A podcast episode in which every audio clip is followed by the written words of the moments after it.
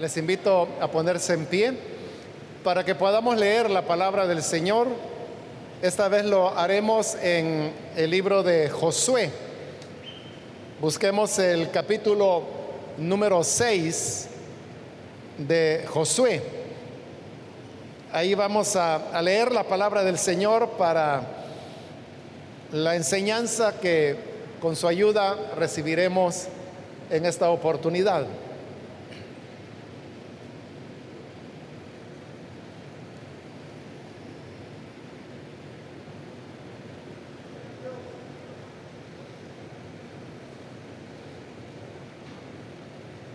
Si lo tiene listo, dice la palabra de Dios en el libro de Josué capítulo 6,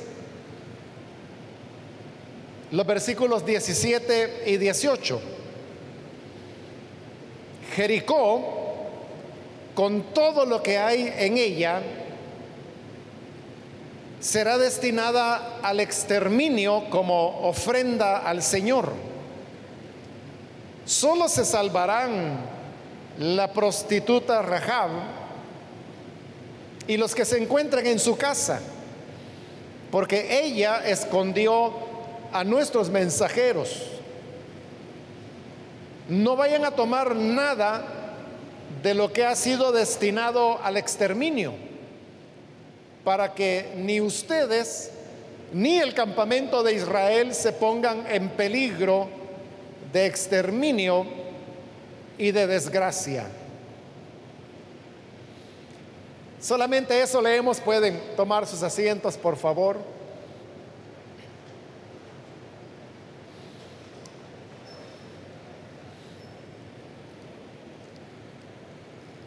Hermanos, estas palabras que acabamos de leer fueron las instrucciones que el Señor entregó a Israel en este momento cuando iban a iniciar eh, la conquista de la tierra que Él les había prometido desde el tiempo cuando estaban esclavos en Egipto.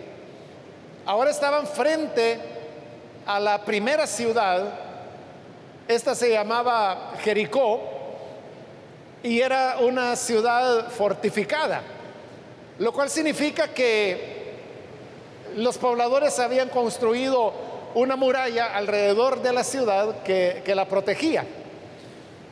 Y no solamente era una ciudad amurallada, sino que también dice la palabra que la tenían bien cerrada. En otras palabras, era muy difícil poder conquistar la ciudad porque las murallas la protegían de manera muy eficiente.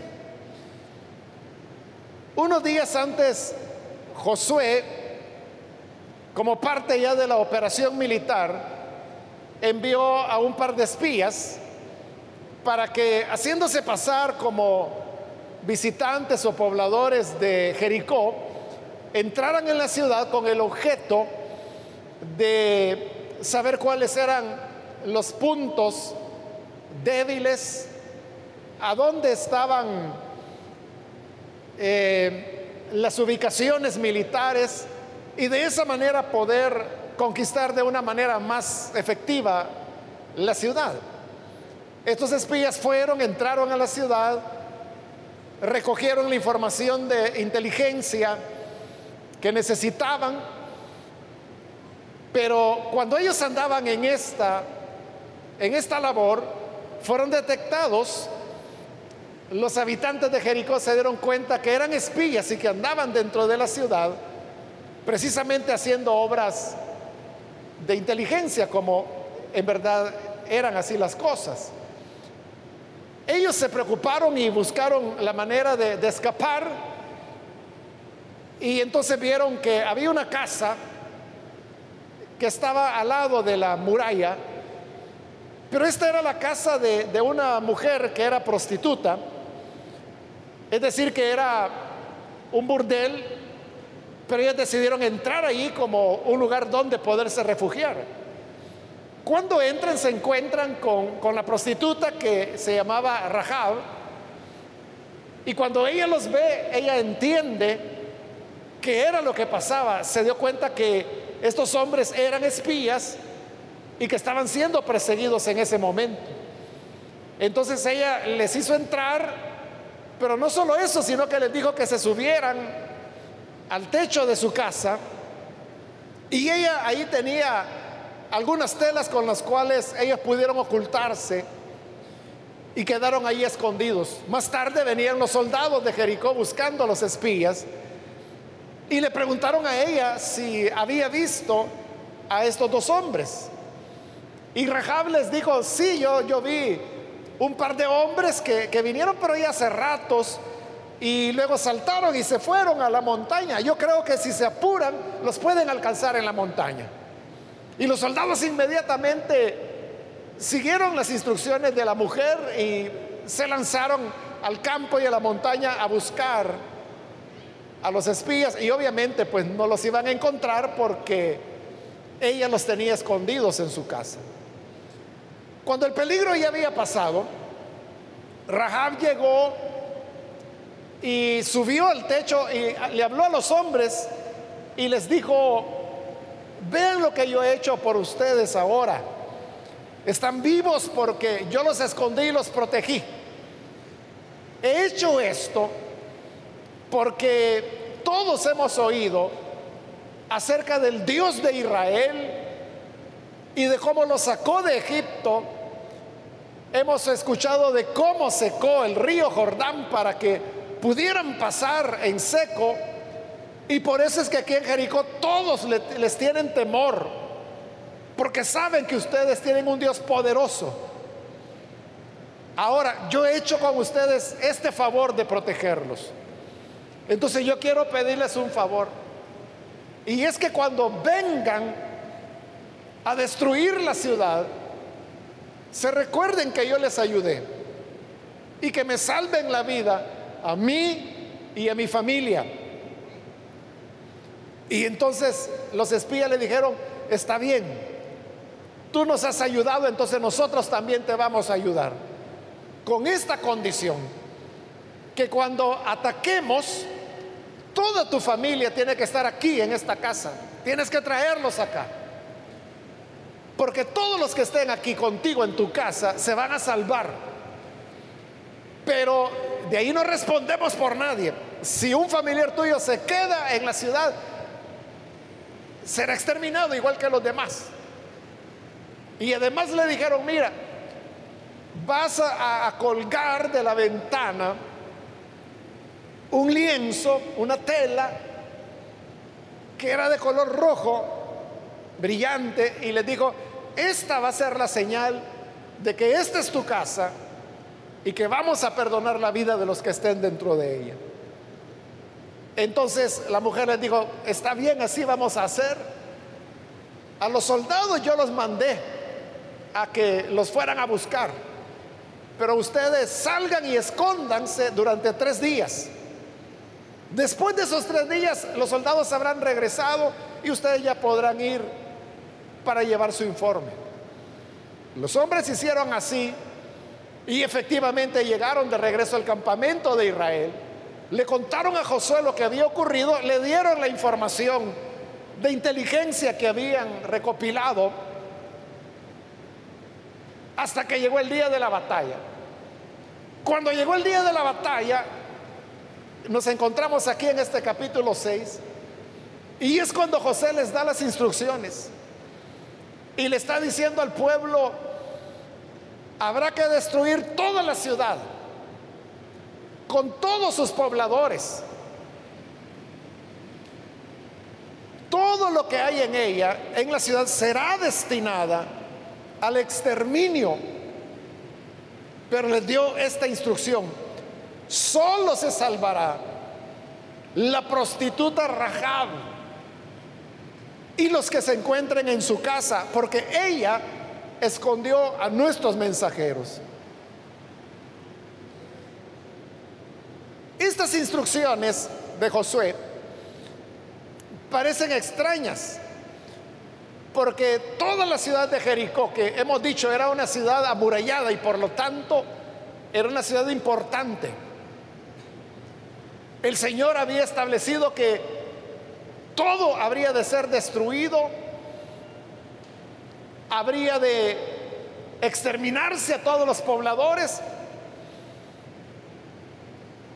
aún a los animales, pero Josué dijo, la única persona a quien se le va a salvar la vida es a la prostituta Rahab y a la familia de ella que está en su casa. Esto parece algo extraño porque si uno piensa, hermanos, en una ciudad grande como era Jericó, allí había todo tipo de personas.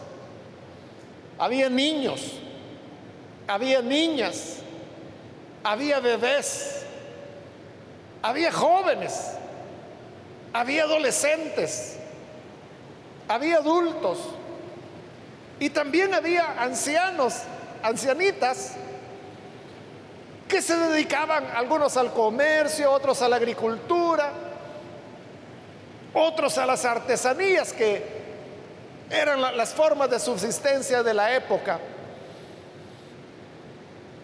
Y uno pensaría que entre tantas personas, si a uno le dijeran, mire, usted tiene que escoger quién se va a salvar de esta ciudad.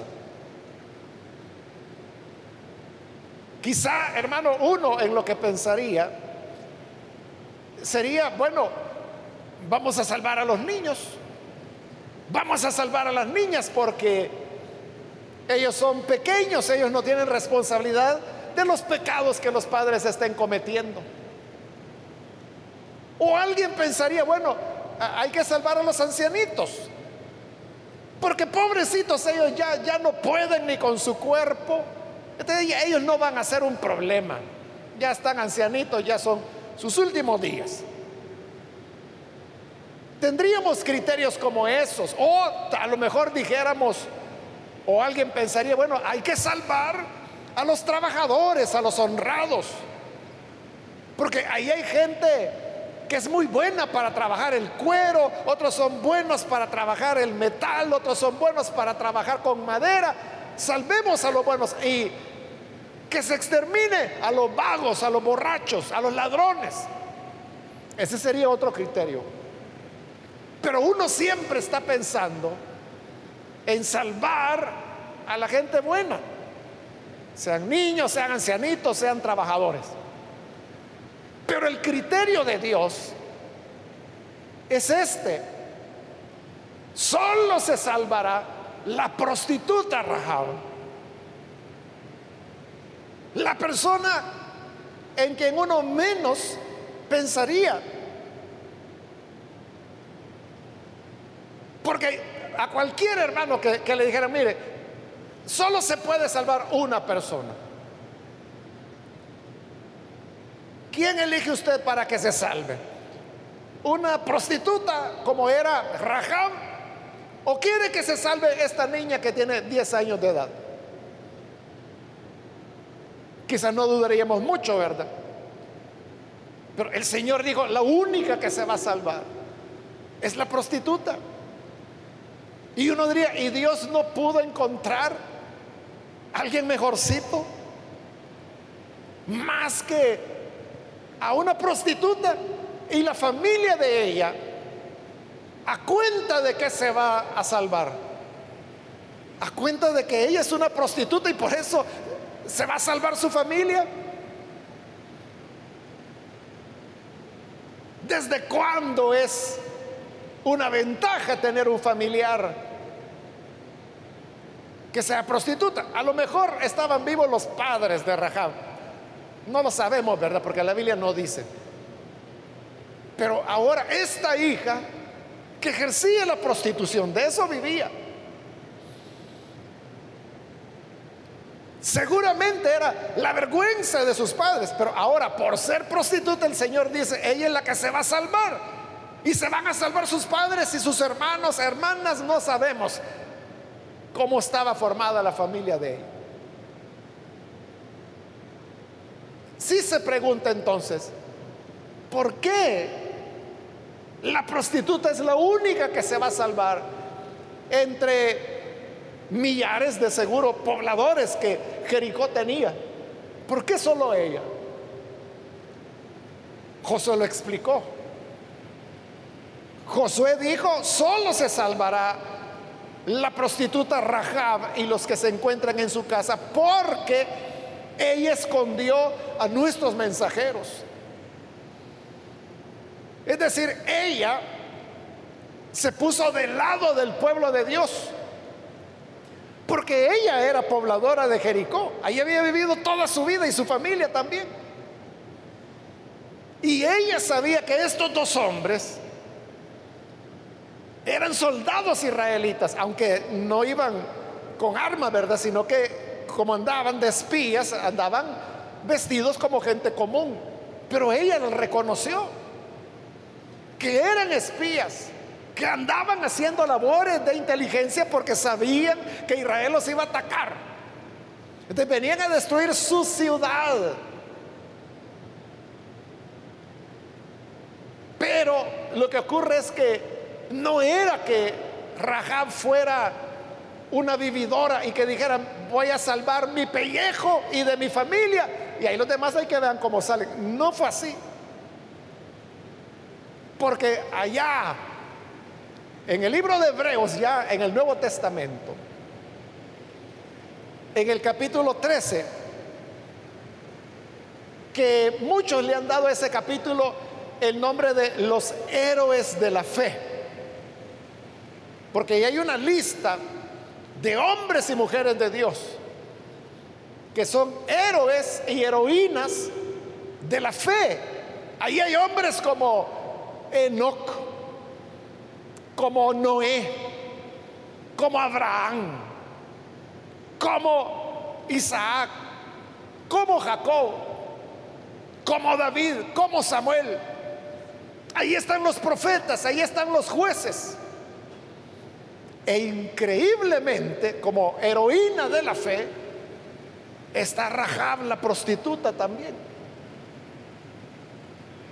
Entonces no era viveza de ella de que yo salvo mi pellejo y ahí los demás hay que vean cómo salen. Es como que si vinieran a destruir su ciudad o vinieran a destruir nuestro país y alguno de nosotros dijera, yo, me salvo yo, y ahí, hay los demás salvadoreños hay que vean que se lo lleve el diablo. O sea, no fue ese egoísmo. La Biblia dice que era la fe. ¿Y en qué consistía la fe de Rahab? Ella se los dijo a los mismos espías. Ella les dijo, hemos oído lo poderoso que es su Dios. Hemos oído las maravillas que Dios ha hecho con ustedes. Y por eso es que aquí todos estamos temblando porque sabemos que nos van a acabar de una vez. De Rahab tenía seguridad de que el Dios de Israel era un Dios real, poderoso, hacedor de maravillas y que nadie le podía resistir. Rahab vivía, fíjese, la casa de Rahab, dice la Biblia, que estaba sobre la muralla de la ciudad. Es decir, la muralla era tan ancha que cabía la casa de Rahab encima de la muralla. ella más que cualquier otro poblador de Jericó sabía la anchura de la muralla porque era el piso de su casa. Ella podía decir, eh, aquí estamos seguros, pero ella sabía que el poder del Dios de Israel era tal que esa muralla no era nada para el Dios de Israel. Esa es la fe. Ella confiaba que no se podía resistir, que el Dios de Israel era invencible, que iba a llevar a la victoria a su pueblo. Y por eso ella dijo, aquí todos estamos perdidos. Y ella sabía que ella y su familia también. Por eso cuando llegaron los espías, ella vio la oportunidad de hacerles un bien. Es decir, se pasó del lado de ellos. Porque recuerde, los soldados llegaron después. Ella perfectamente pudo decirle, ahí están arriba en el techo, agárrenlos. Y los pudieron haber agarrado y de seguro los hubieran matado. Y la operación de inteligencia de Josué hubiera fracasado y hubiera perdido a dos hombres. Pero ella se pasó del lado de ellos. Es decir, se pasó del lado de Dios. Se puso del lado ganador. Y porque creyó de esa manera, porque tuvo esa fe, es que hoy Josué está diciendo, van a exterminarlos a todos, que no quede ninguno. Exterminarán todo el ganado, todos los animales, solo se salvará la prostituta rajada. Entonces los seres humanos pueden estar viviendo alejados de Dios en las peores condiciones, en rebelión y pecado, pero la fe en la gracia y la bondad de Dios es lo que justifica y da vida al creyente. Es lo que la Biblia, principalmente Pablo, enseña con tanta contundencia. Cuando dice no es por obras, sino por la fe. En Romanos dice justificados, es decir, salvados, pues por la fe tenemos paz para con Dios por medio de nuestro Señor Jesucristo. Es la fe entonces la que nos pone en una relación correcta con Dios. Pero ve ahora el siguiente versículo, el 18. Les dice Josué, no vayan a tomar nada de lo que ha sido destinado al exterminio, para que ni ustedes ni el campamento de Israel se pongan en peligro de exterminio y de desgracia. Esa es una advertencia que Josué les está dando. Ya saben, acaben con todo, destruyan todo, exterminen todo, excepto la prostituta Rahab. Y ustedes no vayan a tocar nada, no vayan a tomar nada de lo que encuentren en esta ciudad. Podían encontrar cosas, telas lindas, cortinas lindas, casas lindas, reses gordas, hermosas, corderos grandes. Pero José le está diciendo, no vayan a tomar nada. Porque si ustedes lo toman, entonces la destrucción vendrá sobre ustedes. ¿Por qué razón? Porque ellos eran el pueblo de Dios. Y en el momento en que tomaran cualquier pertenencia de Jericó, era algo que los iba a estar contaminando. Si uno se pregunta por qué Dios quería la destrucción de Jericó y todos sus habitantes y todo lo que tenían,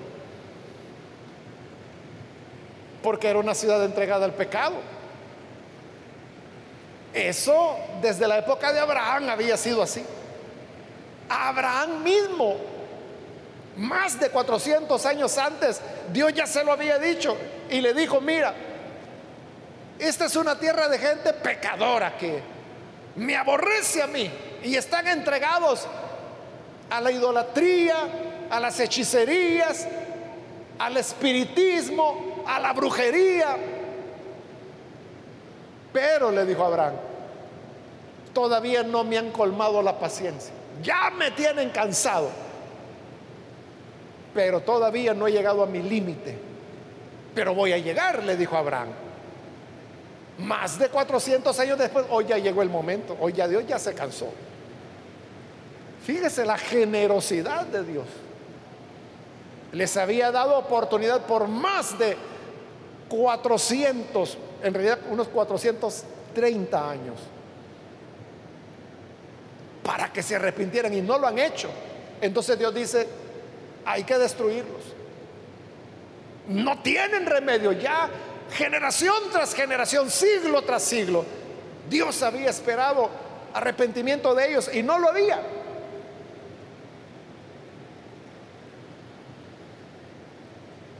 Entonces, ¿qué ocurría si un israelita tomaba la vaca gorda o tomaba un mueble de madera lindo o una mesa bien hecha o alguien encontraba una espada o un arado o un asadón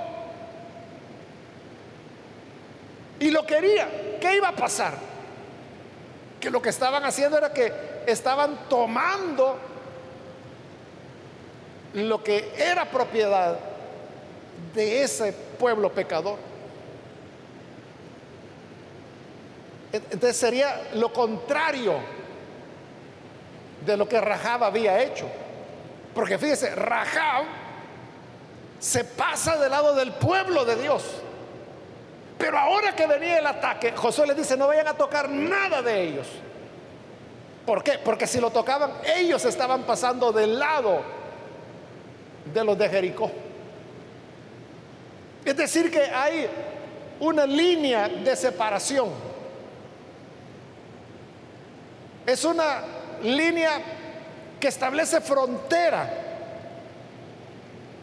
entre lo que es de Dios y lo que no es de Dios. esa línea, Rahab la cruzó, pero la cruzó para, para salir de la ciudad condenada para pasar del lado del pueblo de Dios, del lado de la fe, del lado de el Dios que ella sabía que le daría la victoria total. Pero ahora que Josué le está diciendo al pueblo, no vayan a tomar nada de ellos. Porque si lo hacían era que este pueblo iba a pasar la línea fronteriza, pero a la inversa, pasarse del lado de Jericó, tomando lo que ahí había. El Señor dijo, no lo van a hacer. Usted sabe, si ha leído el libro de José, conoce la historia, que a pesar de la advertencia de José, hubo un hombre que desobedeció. Llegó la batalla, el Señor derribó las murallas en las cuales confiaban los habitantes de Jericó. Y el pueblo entró y lo destruyó. Pero en medio de la batalla, este hombre que se llamaba Acán ve que en una casa había un manto, una alfombra que era traída de Babilonia y era una alfombra fina, de mucho valor. Y en otro lugar encuentra unos lingotes de oro cuando él ve estas cosas, él dice, y le vamos a dar fuego a esto. Y hay que destruir esta lindura. él dijo, yo creo que si agarro algo y lo hago escondidas, la gente no se va a dar cuenta. Y nadie me va a decir nada. Entonces, agarró el manto babilónico, agarró el oro a saber cómo hizo, pero la cosa es que lo sacó del frente de guerra, volvió a casa y en la casa hizo un agujero y ahí colocó el tesoro que había robado, lo enterró y dijo, aquí no ha pasado nadie. Si vienen a revisar no van a hallar nada, no se les va a ocurrir que esté enterrado. Él contento porque digo, nadie vio. Pero lo que no sabía es que había pasado esa frontera de la cual, o sea, la misma línea que Rahab cruzó, pero en el lado bueno, en el lado positivo, le salvó la vida. Él no se da cuenta que pasarse al otro lado es pasar a la muerte. Y usted sabe lo que ocurrió. En la siguiente batalla Israel fue destruido mataron a varios de ellos, perdieron la batalla. Y entonces Josué se indignó y se puso a llorar delante de Dios y dijo, Señor, ¿cómo es esto? Que nos han derrotado. Y Dios le dijo, ¿y por qué estás ahí llorando? Levántate, le dijo. Aquí no es cuestión de estar llorando. Aquí la cuestión es que alguien ha pecado y por ese pecado fueron derrotados. Entonces Dios le dio instrucciones a Josué de cómo encontrar al pecador. Fueron descartando las tribus hasta que llegaron a una tribu. Fueron descartando clanes dentro de esa tribu hasta que llegaron al clan correcto. Y el clan lo dividieron en familias y fueron descartando familias hasta que llegaron a una familia. Y dentro de esta familia buscaron y salió Acán. Y entonces Josué le dijo, dime hijo, ¿qué has hecho? Este pensó que podía pasarse la frontera y que nadie pensó que porque no lo habían visto, aquí no pasa nada. Pero el problema no es con los hombres, el problema no es que si te vio el diácono, si te vio el líder, si te vio el pastor, ese no es el problema. El problema es que le estás fallando al Señor. Y entonces cuando Acán se ve descubierto, él dijo, es que encontré esto, me gustó y lo robé. ¿Y a dónde está? Allá está enterrado en mi tienda. Y José envía a unos hombres, vayan a ver si es cierto. Van, escarban y ahí estaba el tesoro.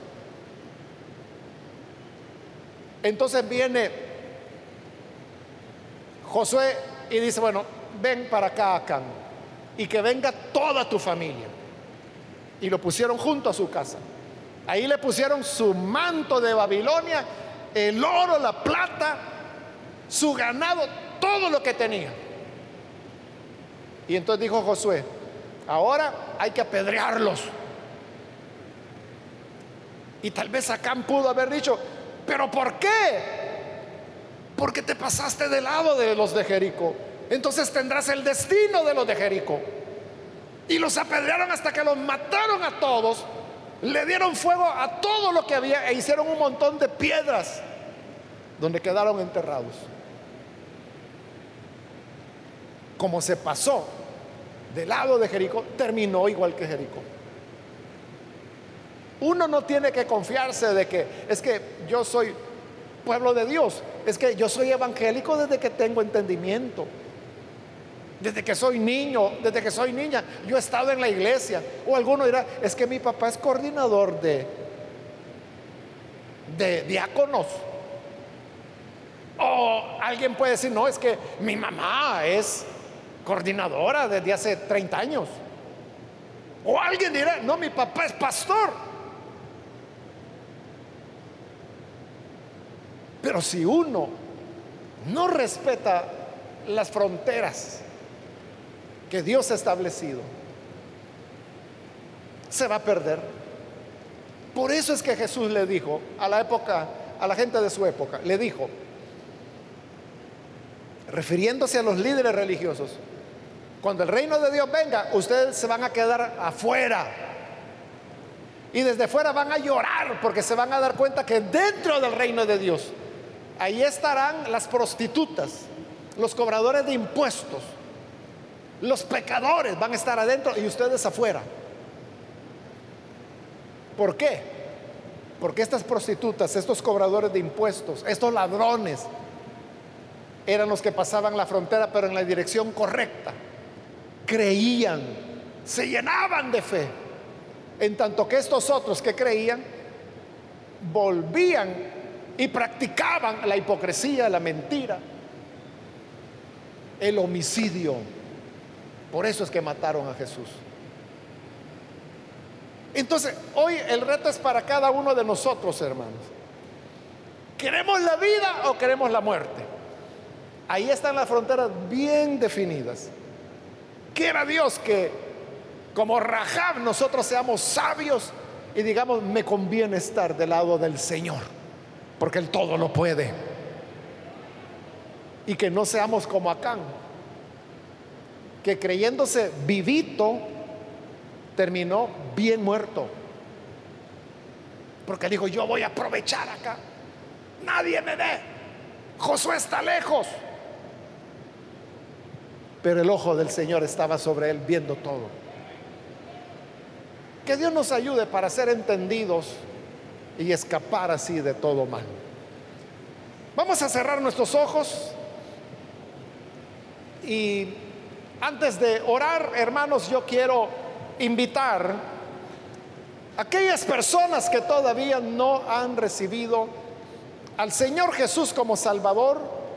Si este es su caso, yo quiero invitarle para que usted no deje pasar esta oportunidad y pueda venir para recibir al Hijo de Dios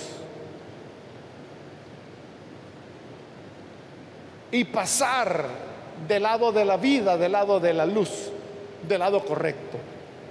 Si hay alguna persona que quiere tomar esta decisión, yo le invito para que en el lugar donde está se ponga en pie y con todo gusto oraremos por usted. Cualquier amigo o amiga que hoy necesita venir para creer en el buen Salvador, póngase en pie, allí en el lugar donde está, con toda confianza, hágalo y vamos a orar por usted. ¿Hay alguna persona? Puede ponerse en pie. Si usted está en la parte de arriba, también puede hacerlo. Y con gusto vamos a orar por usted.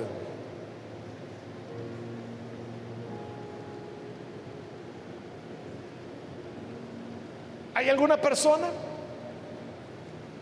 Venga que hoy es cuando el Señor Jesús le está llamando. O si hay alguien que se alejó del Señor y quiere reconciliarse. Para Acán no hubo oportunidad al arrepentimiento. Era la ley de Moisés. Pero hoy estamos en la gracia de Cristo. Y por eso es que Él hoy ofrece perdón para aquel que quiere reconciliarse. ¿Quiere hacerlo usted? Póngase en pie. Y con gusto vamos a orar por usted. ¿Hay alguna persona que lo hace? Hoy póngase en pie para que oremos por usted. Cree en el Señor. Y de esa manera usted pasa a ser pueblo de Dios. Y ahí es donde debemos mantenernos. En el lado que alcanzó misericordia y alcanzó perdón. Muy bien, aquí hay una persona, Dios la bendiga. Alguien más que necesita venir al Señor puede ponerse en pie.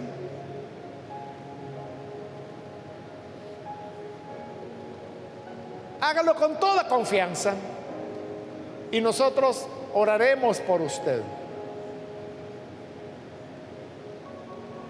Muy bien, ahí atrás hay otra persona, Dios lo bendiga. Alguien más que necesita hacerlo puede ponerse en pie.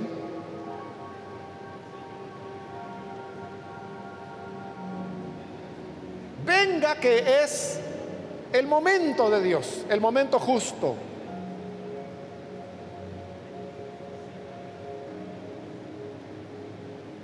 ¿Alguien más? Es la última invitación que hago, vamos a orar ahora. ¿No hay nadie más?